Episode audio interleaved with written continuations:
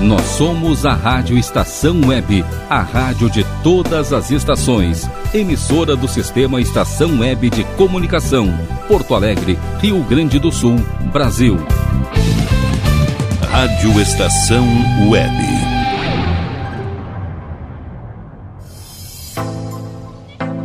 Hoje a gente vai falar sobre um tema muito polêmico, mas que não deveria ser, que é a educação sexual. Aqui com a gente, Clarissa Alguê, educadora sexual, que vai te explicar tudo sobre o assunto, inclusive por que a educação sexual na infância é de extrema importância para combater a violência sexual contra menores de idade. O delegado Pablo Rocha, da Delegacia da Criança e do Adolescente em Canoas, vai contar a realidade que muitas crianças e jovens vítimas de abuso enfrentam hoje.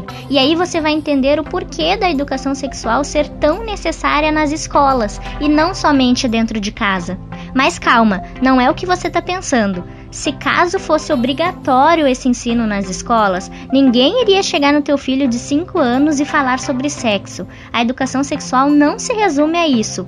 Ela, entre outras coisas, ensina a criança a respeitar o seu próprio corpo e exigir esse respeito dos outros.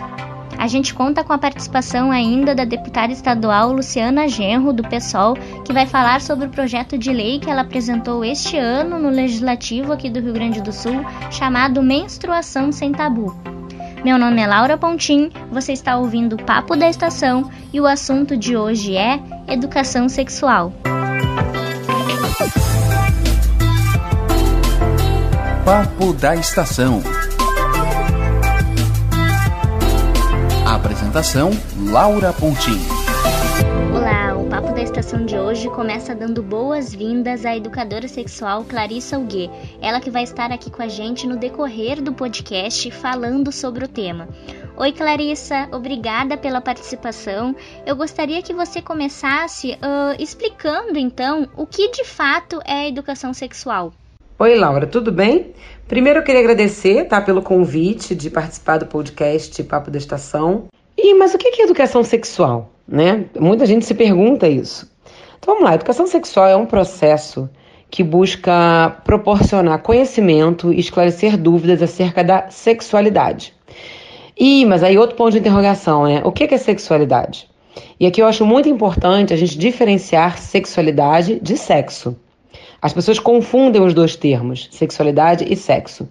É, a Mariana Stock é, é uma pessoa que eu gosto muito, que trabalha também com sexualidade. Ela tem uma frase ótima, que a gente pulou o primeiro capítulo quando fala de sexo, antes de falar e entender sobre sexualidade.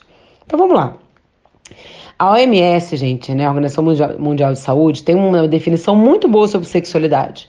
Então, acho que vale a pena dar um Google lá, né, definição de sexualidade pela OMS. Mas eu poderia falar o seguinte: que a sexualidade é uma energia vital. A sexualidade é inerente ao ser humano, ela é parte da personalidade, somos todos seres sexuais. Todos. Nascemos com a sexualidade que vai se desenvolvendo durante a nossa vida e tem diferentes fases. É muito importante que cada pessoa entenda que sexo é diferente de sexualidade e que sexo, na verdade, faz parte da sexualidade. Quando a gente fala sobre sexo, a gente está se referindo a duas coisas: o sexo biológico, né, a genitália com a qual a gente nasce, masculina ou feminina, e o coito, a relação sexual. Por isso que ela está dentro da sexualidade. Já quando a gente se refere à sexualidade, a gente está falando de diversas dimensões, né? A dimensão psicológica, biológica, sociocultural, moral, ético-moral. Ou seja, a sexualidade faz parte do nosso ser, é, é, é a maneira com a qual a gente se relaciona com as pessoas, o amor, a intimidade. É, e, e, se a gente, né, se a saúde é um direito humano fundamental, a saúde sexual deveria ser também. Porque é muito importante a gente cuidar da nossa saúde sexual e estar tá em dia com a nossa sexualidade, né? Através de autoconhecimento, através de toda essa energia boa que tem a ver com essas partes da nossa vida, né? Que é de se relacionar com o outro.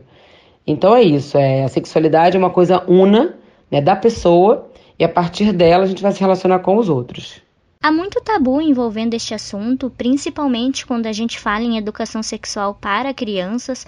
O próprio termo ideologia de gênero, que ficou bem conhecido nas eleições de 2018 aqui no Brasil, não é reconhecido pelo mundo acadêmico.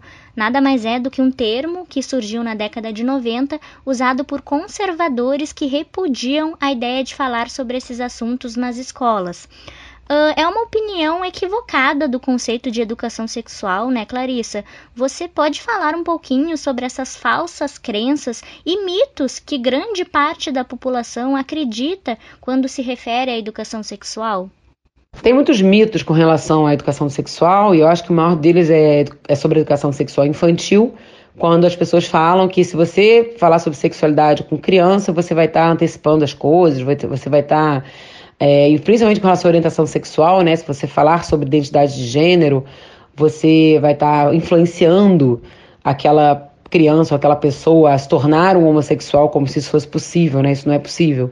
Né? A, a, a orientação sexual ela é inata, você não influencia ninguém a ser ou não ser. E com relação à educação sexual infantil, quanto mais a pessoa tem educação sexual infantil, mais protegida ela fica uh, de abusos, é, é provado por pesquisa que crianças que tiveram educação sexual na infância, seja na família ou na escola, elas começam a vida sexual mais tarde e de forma muito mais consciente porque elas entendem o que está acontecendo, elas entendem sobre o próprio corpo e elas têm mais cuidado com elas mesmas.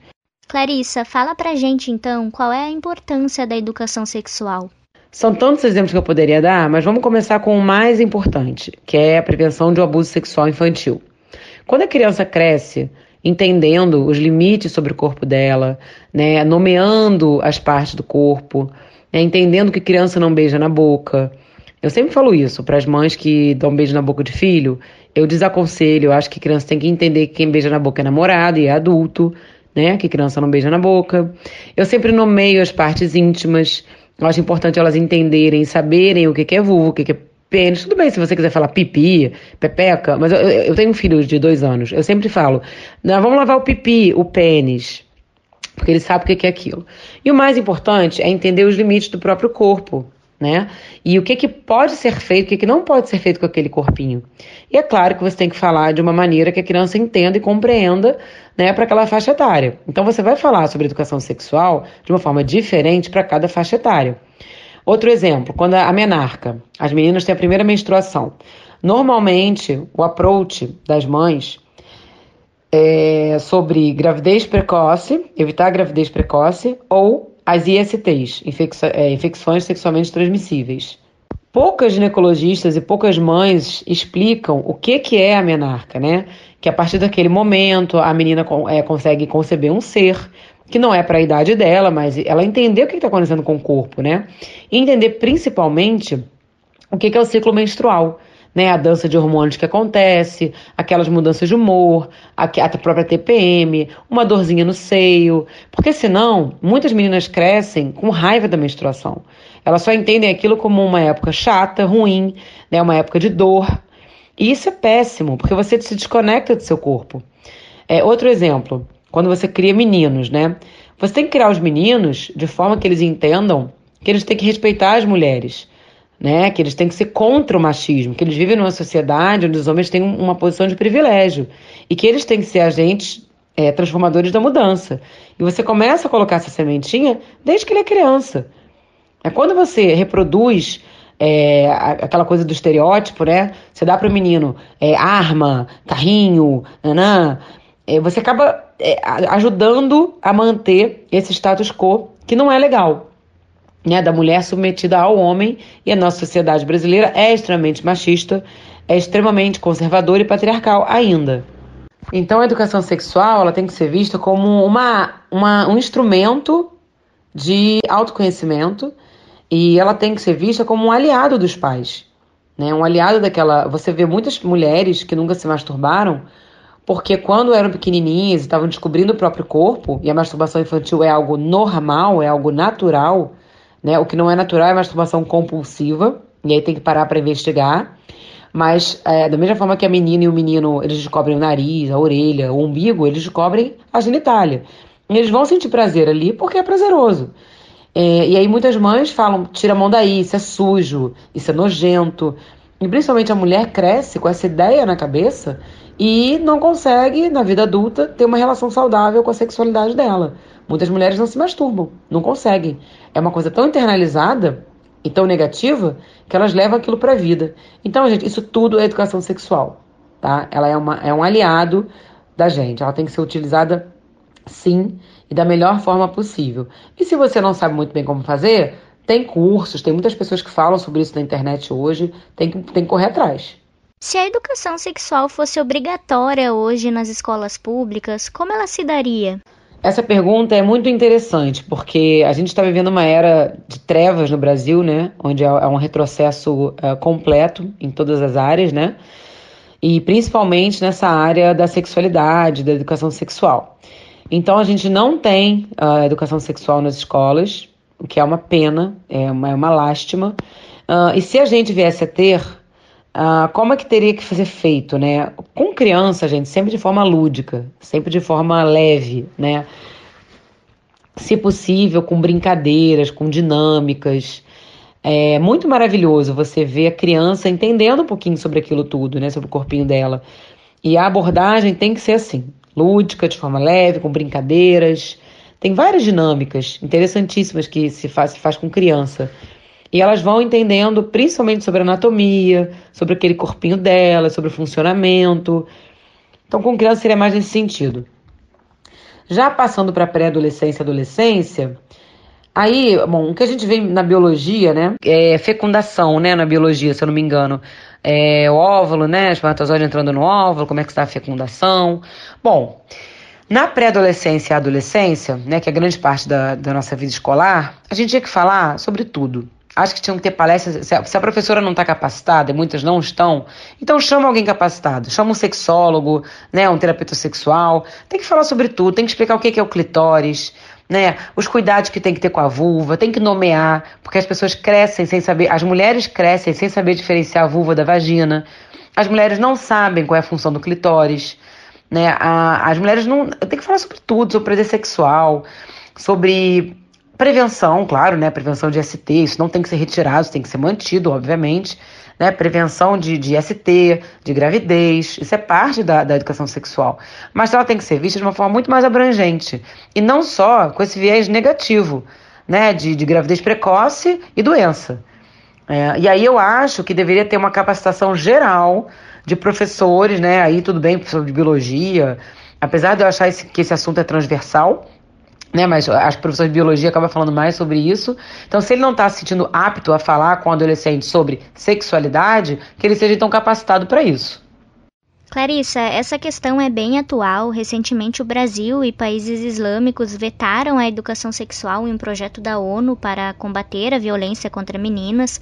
Pode falar mais sobre esse projeto e como você percebe essa situação? Olha, Laura, essa pergunta me dá até tristeza de responder, viu? Porque quando eu penso no que está acontecendo no Brasil hoje, a gente está dando tantos passos para trás em áreas tão fundamentais da nossa vida, né? A gente tem hoje um governo extremamente conservador e reacionário, né? Que vai contra questões assim fundamentais, como por exemplo educação sexual infantil, sexuação sexual, educação sexual de uma forma geral.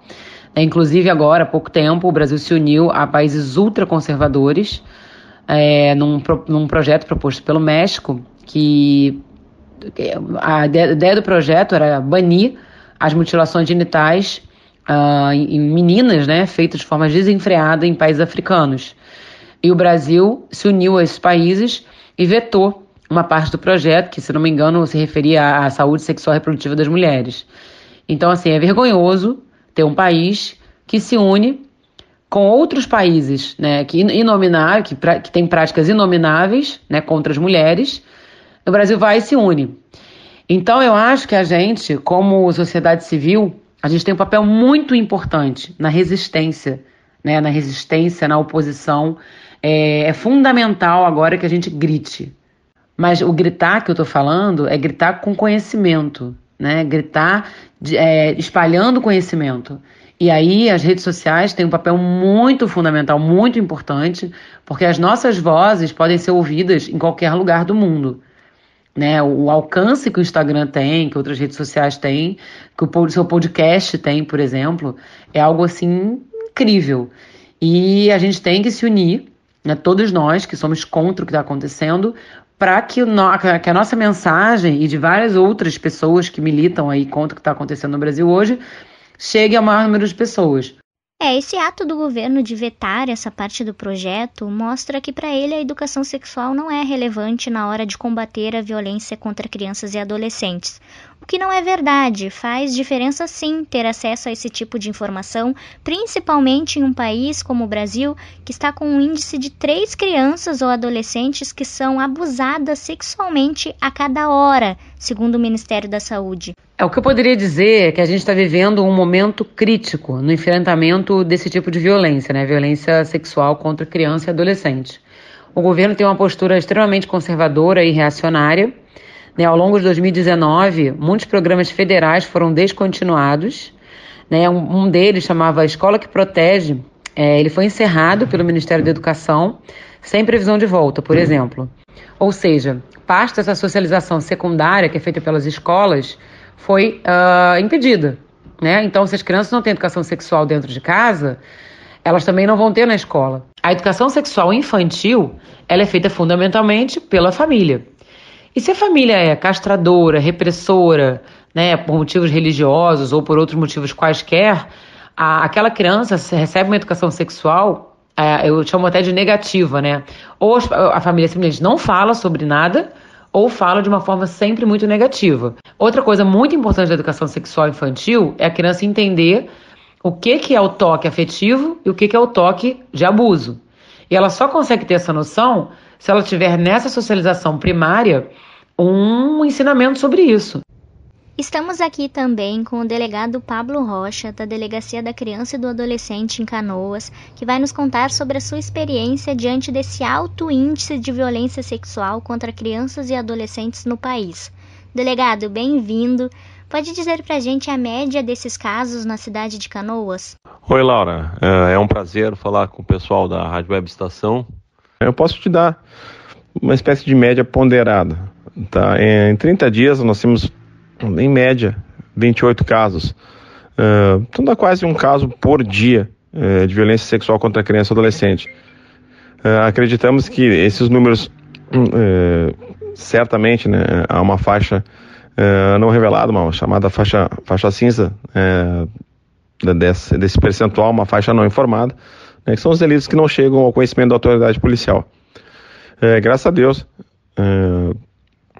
os delitos estão chegando em maior número ao nosso conhecimento. Né? Eu digo graças a Deus não pela ocorrência dos delitos, mas porque estão ocorrendo, como acontece em sociedade, mas estão vindo à tona. As pessoas se sentem encorajadas a denunciar o seu agressor, as pessoas se sentem respeitadas dentro da delegacia, as crianças são ouvidas através de uma escuta especializada, eh, o judiciário eh, tem se mostrado muito sensível a essa questão, eh, as condenações uh, tenham ocorrido. Então, o sistema como um todo tem funcionado de modo a dar uma resposta eficiente a esse problema que é tão grave. Geralmente, onde ocorrem esses crimes? Eu posso te colocar aqui o local onde mais ocorrem os crimes contra as crianças, infelizmente, e por uma questão também lógica, né, são dentro de casa. Os crimes contra a criança acontecem numa área muito próxima ao lar, quando não dentro do próprio lar. Uh, os crimes sexuais eles acontecem uh, dentro de casa porque é onde a criança permanece, é onde o criminoso acaba conseguindo ter acesso e infelizmente o criminoso normalmente é do uh, estrito grupo familiar uh, de regra, infelizmente. Por isso que aquele argumento de que a educação sexual tem que ser ensinada só pela família, né, dentro de casa, é uma falácia, principalmente aqui no Brasil, onde os dados mostram que as crianças estão sendo abusadas pelos próprios pais, tios, enfim, dentro dos seus lares. E obviamente o pai que é o abusador não vai falar para o filho que aquilo que ele faz é crime, pelo contrário. E é exatamente aí onde eu queria chegar, delegado. Você que tem experiência para poder falar sobre, é comum nos casos de violência sexual a criança não saber identificar um abuso justamente por essa falta de orientação?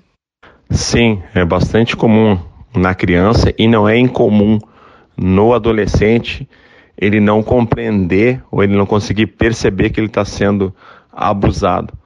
porque a linha que separa o carinho e a carícia, ela não é uma linha muito clara, ela não é uma linha que se possa enxergar de longe, ela tem que ser vista bem de perto. Até em termos de português, a palavra carinho e a palavra carícia são palavras que têm uma origem comum. Né? Caritas, que é coração, né? caridade. Uh, então acontece muitas vezes da criança vivenciar o fato e só conseguir entender o fato depois de ter uma idade mais avançada. Isso é bastante comum. A gente temos N casos de crianças que conseguem somente revelar o que aconteceu quando já adolescentes. E o adolescente enfrenta outra espécie de barreira, é, a timidez, a vergonha diante de um fato que envolve a questão da sexualidade, que nem sempre é de fácil abordagem, e também a questão de se tratar o agressor é, muitas vezes de alguém muito próximo e que vai ter uma, uma, uma consequência familiar muito grande. E é possível que a vítima denuncie depois de ter se tornado adulta um crime que, no caso, aconteceu quando ela era criança? Excelente teu questionamento, Laura. Sim, a pessoa, na sua idade adulta, pode denunciar um abuso que aconteceu é, quando ela era criança. Né? A prescrição se dá no prazo de 20 anos. E eu posso te contar um, um caso bem interessante. É, nós estávamos uh, instruindo um inquérito sobre um abuso contra uma uh, criança de 11 anos, né, que tínhamos até pouca prova. E nisso bateu a minha porta uma senhora, falou: oh, Eu quero conversar com o delegado. Eu falei: oh, Eu sou delegado, a senhora pode entrar. E ela falou assim para mim: ah, O senhor ouviu? Uh, falou o nome da menina, né? Ontem. Eu disse: Sim, eu ouvi ontem. E ela me falou: Pois é, o que ela falou é verdade, eu tenho certeza. Eu perguntei ela assim: Por? Que a senhora tem certeza?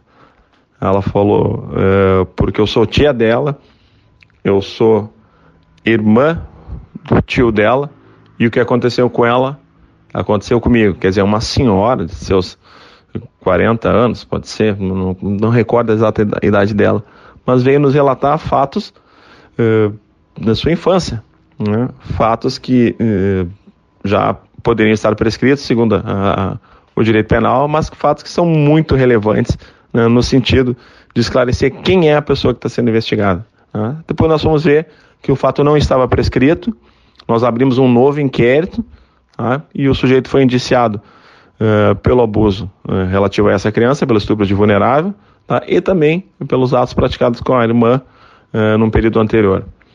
Então é sempre válido que as pessoas denunciem, mesmo que sejam casos antigos, né? porque às vezes um caso antigo, ainda que prescrito, ele se presta a descrever, a provar quem é a pessoa que está sendo investigada. Então, pode ser que a gente não consiga a punição por aquele exato fato, mas existem outros fatos. Até porque os criminosos de natureza sexual raramente são criminosos de uma ação apenas. Né?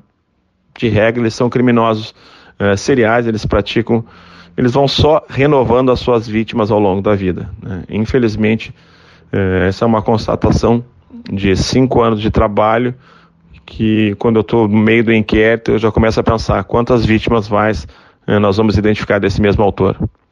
A criança e o adolescente dão sinais que estão sendo vítimas de abuso sexual? Sim, Laura. A criança e também a adolescente né, dão sinais é, do que está acontecendo com elas. Claro que esses sinais eles não são inequívocos. Eles podem se manifestar esses mesmos sinais com outras situações, tá? Mas os, sinais é, clássicos de uma criança que está sendo abusada sexualmente seria uma regressão comportamental, por exemplo, uma criança que já não já, já tinha uh, superado a questão das fraldas, já não, ela volta a ter enurese, quer dizer, volta a fazer xixi na cama, ela volta a falar de uma forma infantilizada, ela perde a inibição natural de conduta perante adultos, ela volta, sabe, ela enxerga um adulto e se gruda na perna da mãe ou do pai com medo. Depois, esses mesmos sintomas são bastante distintos em adolescentes. Uh, o adolescente, ele tem uma fase de grande uh, introspecção, ele fica muito, muito voltado para dentro, ele perde um pouco o contato social. Esse adolescente ele começa a se trancar muito no quarto. Né? A gente tem que ter muita cautela porque também é muito comum o adolescente se trancar no quarto porque quer ficar sozinho, porque quer refletir da vida que é da adolescência. Né? É, acho que os pais devem prestar muita atenção nas alterações comportamentais de suas crianças, de seus adolescentes. É bastante comum episódios de alto flagelo, né? a criança ou adolescente cortar a perna, fazer pequenos cortes sequenciais nos braços, temos também casos de onicofagia, né, roer muita unha, é, tricofagia, tá, adolescentes que comem, literalmente comem, o cabelo arranca, o cabelo é, da cabeça e come, né? Na verdade, são espécies de autoflagelo, né? O adolescente arranca o supercílio, arranca o cílio, ele arranca o cabelo, porque ele está com um conflito muito grande que ele não consegue se manifestar, ele não consegue contar para alguém e ele acaba uh, transformando isso no estresse e num, numa autoagressão. Delegado, como é feita a escuta dessa criança dentro da delegacia? Quais as dificuldades que você percebe que ela tem para contar sobre os abusos? A criança ela se sente pequena próxima do adulto. Ela tem muito medo de contar e que não acreditem, sabe? ou que ainda que acreditem, mas não façam nada. Sabe? É, a barreira do silêncio é muito difícil de ser rompida, exige, exige uma força muito grande que nem sempre a criança consegue ter. É, ainda mais pensarmos que o abusador uh, pode e muitas vezes é alguém muito próximo, né? além da própria uh, barreira da vergonha, da inibição perante o fato. Né? Os fatos sexuais não são os fatos de fácil relato. Uh, o adolescente, por sua vez, ele se sente muito envergonhado, ele não consegue reunir forças, né? porque o adolescente muitas vezes ele, ele é abusado desde sua infância, né? então ele pensa por que eu vou contar logo agora? As pessoas não vão acreditar em mim. É, a minha família vai pensar que eu estou manipulando essa situação é, para exercer uma espécie de vitimologia. A gente várias vezes tivemos que nos deparar com isso e trabalhar isso na cabeça da criança do adolescente antes né, do depoimento. É, é, preciso quase que resgatar a autoestima é, dessa pessoa em formação, né, que são crianças e adolescentes, no meu trabalho, eu tenho uma fase que é muito importante, né, que é anterior uh, ao depoimento que é feito na forma especial, quando a gente conversa, que eu chamo de modulação de linguagem, né, que eu vou conversar com a criança e eu vou ver com que palavras ela descreve sabe, as suas regiões íntimas, com que palavras ela descreve uh, o que gosta e o que não gosta. Eu tenho que chegar à linguagem da criança e também do adolescente né? Mas a, dificuldade da linguagem é maior ainda na criança, porque eu vou precisar que ela me fale, que ela me diga, que ela me conte coisas muito íntimas, coisas que ela sabe e já uh, sente que vão ter consequências muito grandes, né? Porque uh, vamos supor que é um ato de abuso contra uma criança, tá? o abusador pede para ela segredo, o abusador dá a ela presentes que são muito valiosos dentro do mundo dela, uma bicicleta, uma boneca, né? E ela entende, sabe, que ela está recebendo algo de muito valor para manter um segredo. Então ela sabe que aquele segredo é de algo muito sério, que vai ter consequências muito ruins se revelado. Né? E é por isso que a gente tem que ter sempre um canal de comunicação muito grande com as nossas crianças, com nossos entes que, queridos que são uh, dessa faixa etária, porque é bastante difícil para eles romperem a barreira do silêncio. Certo? Eles têm que confiar que vão falar com a gente e vão ser escutados e acreditados. Não pode simplesmente tu ouvir a criança, sabe, e pensar, ah, isso é uma fantasia infantil, que até pode existir, certo? Mas a gente tem que ter muita cautela, sabe? E a gente tem que dar crédito para a criança, sabe? Primeiro acreditar, verificar a situação. Tá em dúvida? Por favor, traz ao conhecimento uh, da polícia. Nós temos método, nós temos instrumentos. A gente investiga com muita cautela e com muita seriedade. Uh, eu posso te dizer com certeza, e olha que certeza é algo bem difícil no mundo de hoje, né? que nós não temos nenhuma prisão de inocente. Né? Pode ter algum culpado que nós não conseguimos provar a culpa dele, sabe? mas inocentes não foram presos por nós, porque nós trabalhamos com muito critério, com método científico, nós temos tempo e usamos o tempo da investigação para que as coisas cheguem muito claras ao judiciário. Essa é uma questão bem interessante porque pode ter uma pessoa nos ouvindo que esteja na dúvida de denunciar ou não, com medo de talvez botar alguém inocente na cadeia, mas não é bem assim, né? Existe toda uma investigação feita pela polícia e eu acho que cabe ressaltar essa frase do delegado: nenhum abusador foi preso inocentemente. Então é extremamente importante você denunciar se achar que esteja acontecendo alguma coisa, porque essa criança ou adolescente pode não entender o que esteja acontecendo ou não saber como e para quem pedir ajuda. Bom, Pablo, você como delegado que trabalha na área, acredita que se a questão da educação sexual fosse mais discutida dentro e fora de casa, no caso nas escolas, a situação poderia melhorar? Eu acho que perceber é uma coisa, conseguir relatar é outra, e entender ouvidos sensíveis e prontos para ouvir são uma questão ainda maior. Então a gente tem que, eu penso que desde muito criança a gente deve é, ensinar a criança a relatar sem receio, sabe? Falar sem, sem aquela vergonha absurda, sabe? Sobre as partes íntimas dela. Acho que a gente deve é, ensinar o nome das partes íntimas dentro do domínio da linguagem é, da criança. Né? E ao mesmo tempo a gente tem que modular o adulto para entender. Né? Eu tenho casos de crianças que relataram aos pais o que estava acontecendo, né, usando uma linguagem infantilizada e que o pai não dominava. Então, assim, a criança estava pronta para falar e o adulto não estava pronto para entender. Então, eu penso que educar, a gente deve educar as nossas crianças para saberem que existem áreas corporais delas que são mais sensíveis, que não devem ser tocadas por outros adultos, a não ser o pai e a mãe, para fins de higiene. Né? Não é transformar o corpo em tabu, não é nada disso. Mas é ensinar para a criança sabe, que ela tem áreas mais sensíveis no corpo do que outras, que existem consequências diferentes uh, sobre cada uma das áreas uh, do corpo. A criança, de regra, ela é muito sensível, ela consegue perceber o que está acontecendo com ela, certo? Mas ela não consegue ainda valorar o que está acontecendo com ela.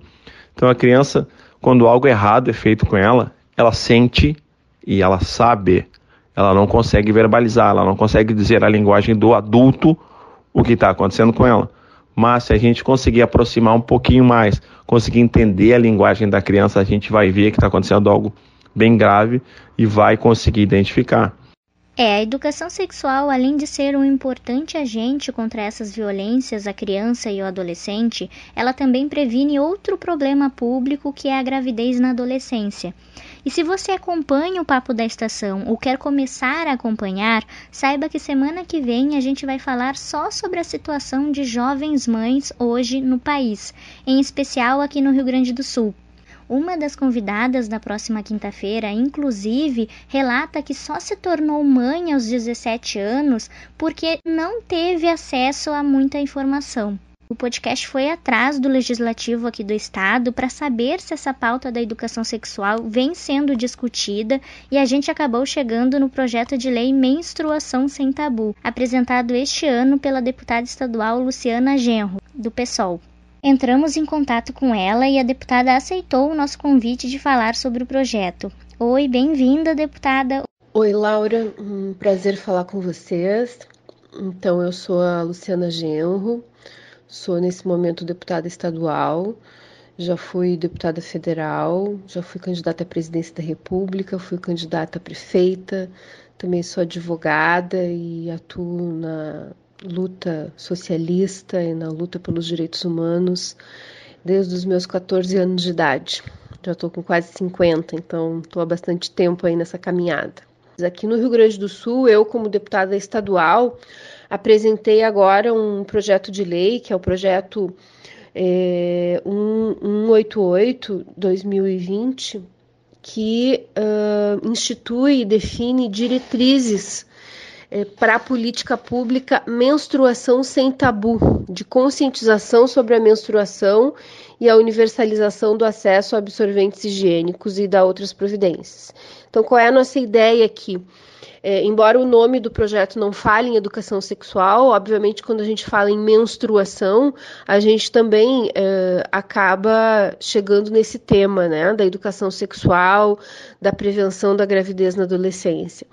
Então, é, essa ideia é de levar para dentro das escolas essa discussão né, sobre o que, que, é a menstruação, que a menstruação não é uma coisa suja, não é uma coisa é, nojenta, né, que é, é necessário uma aceitação desse ciclo menstrual como um processo natural do corpo, ensinar também as meninas a como se cuidar e manter a higiene e a saúde durante esse processo da menstruação, e também universalizar o acesso aos absorventes higiênicos, porque uma coisa que a gente constatou é que Muitas meninas deixam de ir à aula porque não tem absorvente higiênico, uh, chegam, uh, chegando a usar miolo de pão né, para absor como absorvente. Então é uma precariedade gigantesca.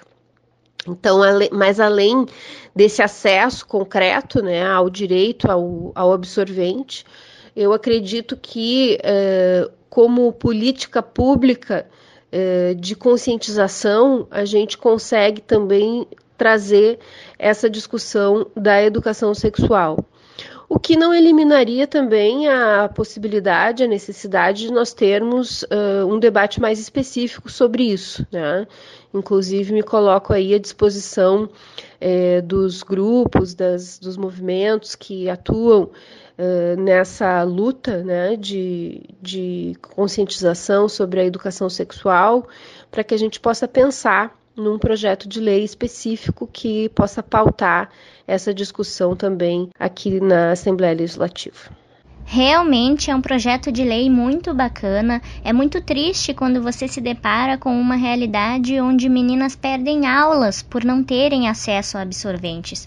A menstruação é um tabu aqui no país, assim como a sexualidade feminina e a educação sexual. É por isso que chama tanta atenção quando o Brasil, ao invés de se preocupar mais em prestar assistência a essas meninas, por exemplo, se preocupa em vetar uma parte importante de um projeto da ONU, junto com países islâmicos, onde essas situações são muito mais precarizadas. E aí a gente está falando de mutilação genital feminina, que acontece em mais de 30 países na África e no Oriente Médio. Mas por que eu estou falando sobre isso, né? Para justamente levantar essa discussão do que significa quando o Brasil passa a ter atitudes semelhantes a esses países.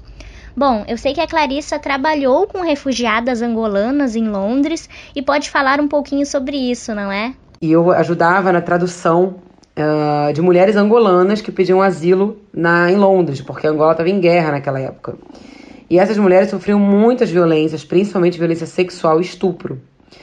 E elas levavam os filhos pequenos nas entrevistas, então era uma coisa extremamente dolorosa, né, para mim, imagina para elas, né, falar sobre aquelas experiências, né, tão traumáticas que elas tiveram com as crianças ali. E aí finalizando, né, a mutilação genital feminina é algo considerado tradicional na África. Inclusive quem segura as meninas quando elas são mutiladas sem anestesia é, e sem qualquer tipo de higiene são as mães e as avós. Então, é realmente um comportamento, né, uma tradição que perpassa gerações. Mas muitas, muitas meninas, uh, quando crescem, né, elas crescem extremamente prejudicadas, né, com dores é, constantes na, na área do genital, uh, com a sexualidade totalmente, a palavra é ferrada, né, para usar um bom português, né, sentem dor, não, não, não, e são obrigadas a casar muito novas, então elas, elas são constantemente estupradas pelos maridos, né? Normalmente elas casam muito jovens ainda, com homens muito mais velhos. Então é uma, é, é, são, é uma série de violações, violências, violações né, sexuais e, e morais que acontecem por lá. Então, né, quando o Brasil vai na contramão e, e, se, e se recusa, né, veta uma parte importantíssima da educação sexual nesse projeto que o México uh, propôs né, no Conselho de Direitos Humanos da, da, da ONU, é, isso é um tapa na cara. Né, porque assim, alguns países africanos estão acordando para isso, né? Uh, até no, tem um post no meu feed lá no Instagram do Sexualize-se que fala sobre o Sudão, o Sudão já começou, a partir desse ano, a proibir a mutilação genital feminina. Então a gente vê alguns avanços, bem a passos lentos, né? Mais alguns avanços muito expressivos nessa questão importantíssima, que é, é essa, esse absurdo que acontece, né? Da, de você. Tem vários tipos de mutilação, né? Tem uns que eles costuram a, costuram mesmo ali a parte dos lábios, né? Só deixando um buraquinho para a saída do, do sangue menstrual. né? Tem uma outra que eles cortam os lábios e, e parte do clitóris. É uma coisa assim horrorosa, parece um filme de terror. Então, é, o Brasil ia é, ter vetado essa parte ali é, é uma coisa assim muito preocupante. Então, acho que a gente tinha que chamar atenção para isso, porque a, a, gente tem que, a gente como país, a gente tem que estar tá no lado certo, né? E o lado certo é, sim, lutar contra isso. Clarissa, obrigada pela tua participação. O delegado Pablo, que compartilhou com a gente aqui questões muito relevantes sobre o assunto, e obrigada também à deputada Luciana Genro. O podcast de hoje está terminando. Meu nome é Laura Pontim e até o próximo Papo da Estação.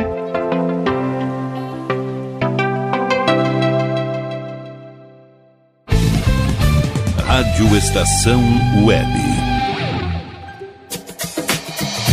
Aliás Tour Viagens, serviços de excursões, fretamento e turismo. Confira pacotes exclusivos para a Ilha do Mel, no Paraná e Serra do Roncador, no Mato Grosso. Informe-se pelo fone 51981243558 e agencie sua viagem com a Aliás Tour.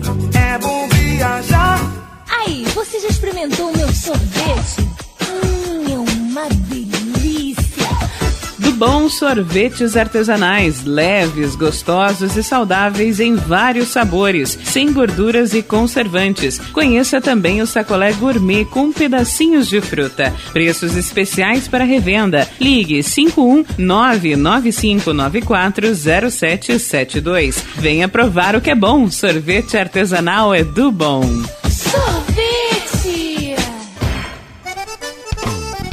O Clube Chimarrão de Estância Velha conta com a melhor estrutura de lazer e entretenimento para você e sua família. Venha conhecer o centro de treinamento com academia de musculação, taekwondo, zumba, judô kids, muay thai, krav maga, boxe e tai chi chuan, além de escolinhas de futebol de campo e futsal masculino e feminino. Avenida Brasil 2621 em Estância Velha. Fone 51 999 14 7063. Clube Chimarrão. Inovação e compromisso com você.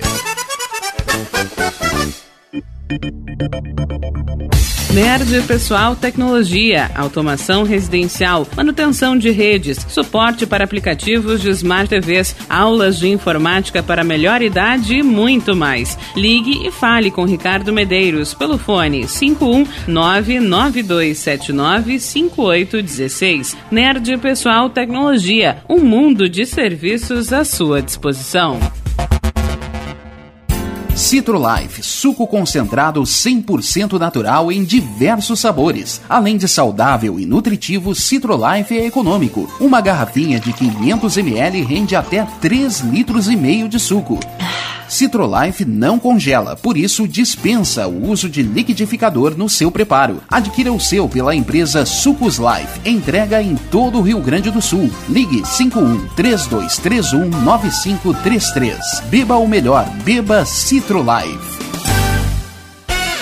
Diga adeus às dores nas pernas e nas costas. Sinta alívio com a pomada Canela de Velho, agora também em cápsulas. Você encontra este produto em Paulão Embalagens e ainda kits para cabelo, complementos alimentares, chás em geral e todos os tipos de embalagens. Fale com Paulão pelo fone 51999868840. Paulão Embalagens, à vista ou a prazo, sempre os melhores preços preços.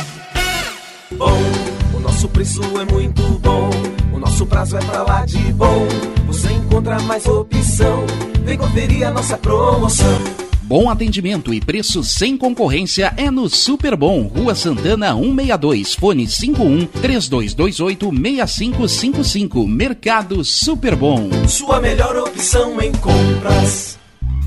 Primavera, verão, que você ouve? Estação Web.